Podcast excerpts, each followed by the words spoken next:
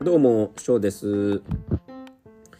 あのー、今回は、えーとですねまあ、日本に帰国してから、まあ、いろいろ何回か転職してますけど、その活動の中の面接でよく聞かれるのが、日本に帰ってくるとき、来た時において、えー何が何が一番大変でしたかっていう質問なんですけどまあ、答えはですね、えっと、日本の小文化とか、まあ、企業文化に合わせるのが一番大変でしたってことに答えてますね。実際今でも大変です。9年いますけど慣れてませんね。多分慣れることが一生ないって思うんですけどその理由の一つはそれをやるとやるそそういうふうにやらなきゃいけないその理由根拠がわからないっていうか多分誰も説明してくれないっていうかほとんどの人は自分が入社した時はそうだったからそれに従ってるっていうのがある皆さん多分言うと思うんですよね。でじゃこれどういう意味があるのかって一回ですねあのまあ臨機を書いたね企業の中であの臨機で承認をもらってるのにその施策をややる時におなんか悪態つかれたことがあるんですね上司にね。それでその時にでも承認のハンコを知ってますよって言ったら覚そんなの知らないし覚えてないって平気な顔して言うんですよね。自分が正しいみたいな、うん、だから結局あの倫理ももう上司とか承認する人もまあ押さなきゃ進まないから押してるってだけの話であってその実際責任取るとかっていうそういう意味で反抗してないっていうのがその倫理の意味がないんじゃないっていうところなんですよね。うん、でそれにそのまああなんていうのかな。まああの監査とかねのそういうレベルの話の関係上そういうものを倫理とかねあの文章であのハードコピーで残しといた方がいいっていう意味なのかもしれないですけど実際にそういったあのなんていうのかな犯行なしでね上司の手書きのシグニチャーみたいな感じ署名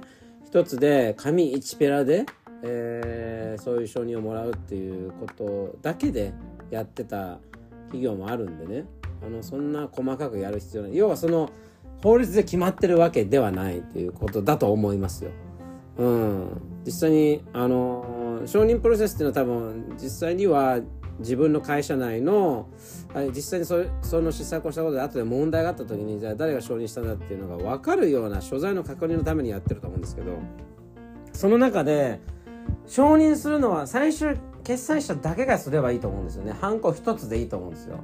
でもまずは現場の人が書きその上長がか、えー、承認のハンコをしその上の部長がハンコをしその上の社長がハンコを押すんですよ。でその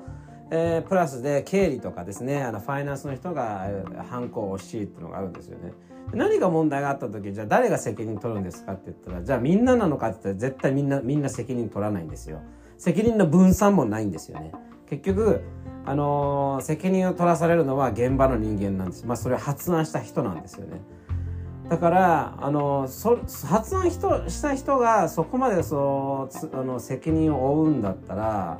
そんな上長のサインいらないですよねって思うんですよね。むしろまあお金をいくら使うっていう意味ではそういうのがあるあるのは必要かもしれないんですけどでもそんなそんなハンコをあの待つ必要はないんじゃないっていうのはすごく思います。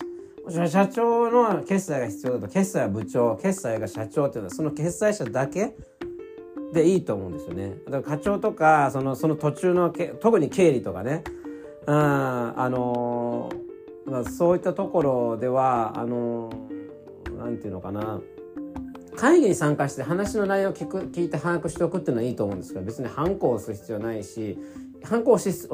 必要ないっていうのはその人が承認しなくてもいいっていうことですよね。要はその承認の権利がなくあああった方が逆に支障をきたすっていう時あるんですよ。あのー、まあ今のまあ、現職でこういろいろとやってる中でその現職をやってることがあまりよくわからないっていうんですよね。でそれがそのあのデジタル領域だったりしてでそういうことを実際やったことがないからこれがあの効果が出てる結果なのかそうじゃない結果っていうのはよくわからないと。それはまあ分かりますよね。で、だからこそこちらで説明するんですけど、で、シンプルに説明しても分からないと。もうちょっと詳しく説明すると、えー、それでも分からないと。あ何を書かれても私には分かりませんっていう人が承認のプロセスなんですよね。でそれをあの結局そういうその理解をされないっていうかあの最初自分の説明がまずかったのかなと思ったんですけどシンプルにしても詳しく説明してもどっちにしても分かんないっていう人が、えー、審査に審査の、まあ、承認のプロセスの中に入っていたら多分多くの人が困ると思うんですよね。でそういう人がいてもいいとは思うんですけどその人も勉強してもらいたいなと思うんですね新しい領域に関しては。現場は現場は常にその新しい領域を発見しては学んで実践してってやってる中で承認する側だけがあの昭和の時計のままそのまま止まっていたら何をやっても今やろうとしてることが、えー、その人のななんていうのかな判断基準に合わないですよね。あだからそういうのが普通に存在しているんですよね。でまあ、ファイナンそまあ、普通その会社によってファイナンスが強いとこもあるかもしれないですけど私は突然ですね自分のチームの予算を、えーまあ、独断であの必要ないと言われてですねファイナンスの人にカットされてたんですよね。でそれは、えー、あるまとまった売り上げが年間で出るものなので、えーと、そこの予算切られると一気にこう売り上げもなくなってしまうと。でその中でその10%をね超える優に超える15%ぐらいの、えー、売上予算をね、あのー、こう立てられている中で、えー、相談もなしに現場の人の相談現場の人っていうか、まあ、その部署ですよねの相談なしに、あの、急に切られてるっていう。で社長もそれにもう同時同じていてでその予算会議みたいな話で打ち明けられるだけっていう。議論の余地もないと。で誰かが議論をしようとしたんですよね。でそれで質問を投げかけたらとりあえずこの場ではあの話が長くなるから後にしましょうって言っても後にされるんですけど結局結論要はその内容が変わることはないんですよね。そこで私はそのグローバルの、えー、本部にこういうことが起きたと。まあ営業のことだと思うんだけどなぜかそのファイナンスが、えー、独断と偏見でその予算をあのまあ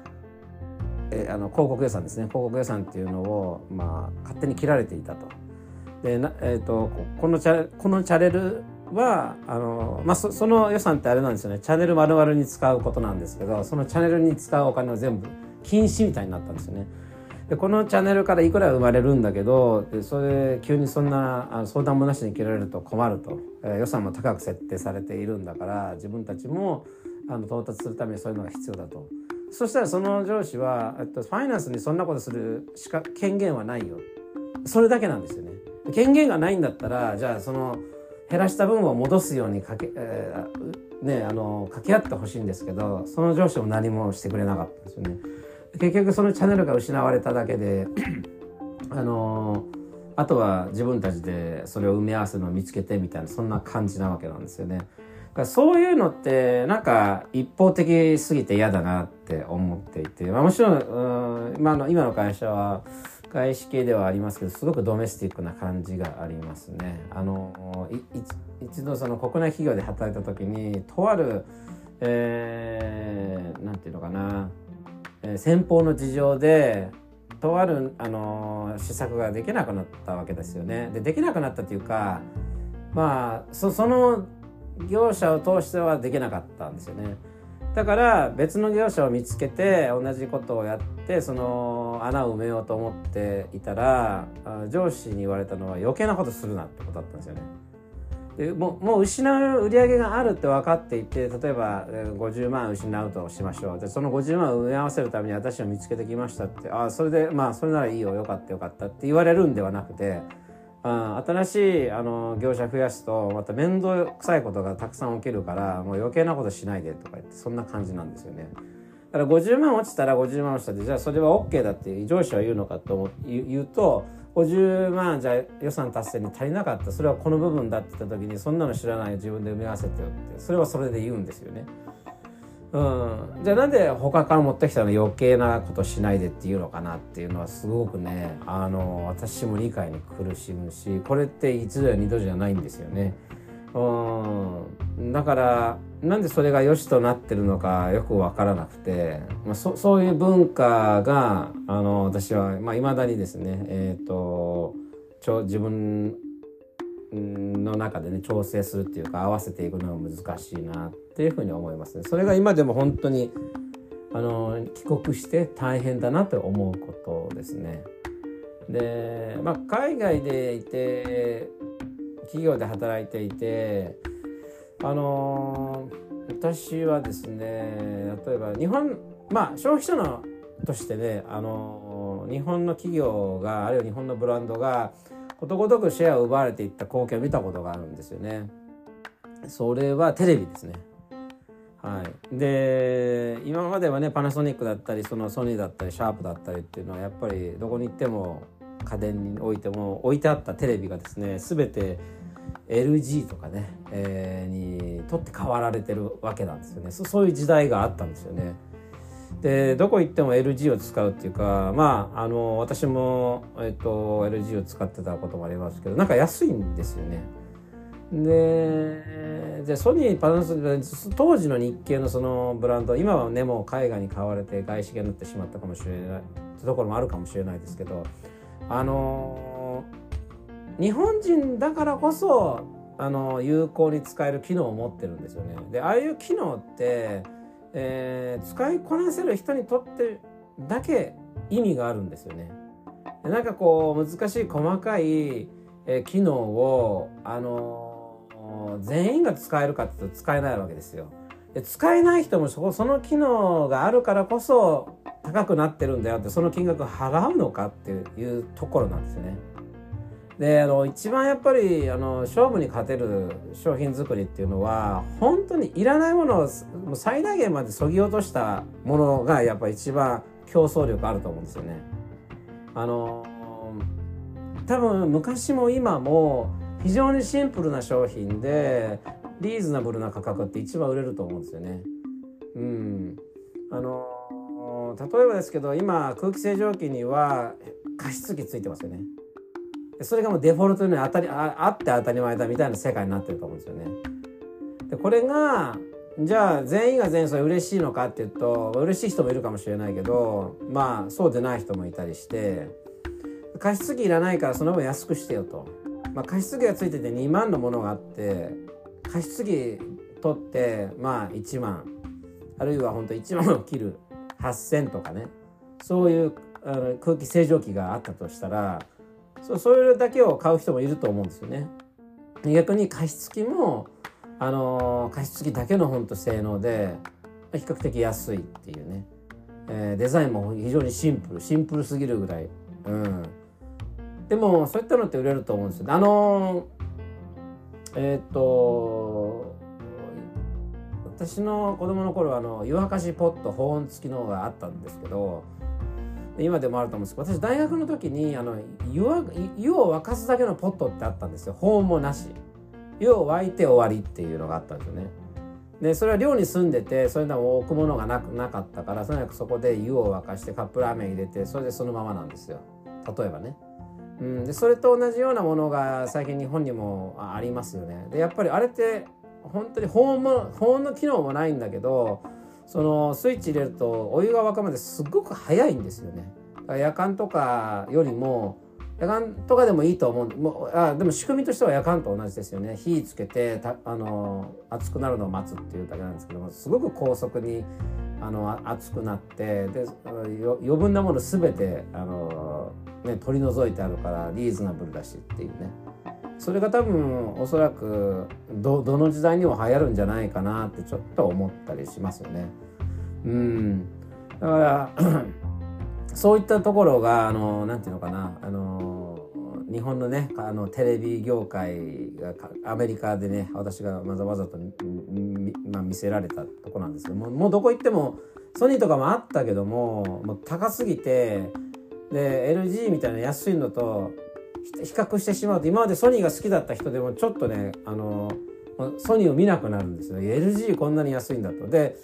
実際にねテレビつけてみるとねまあ画面の違いが多分あるんでしょうけどね素人の私にはね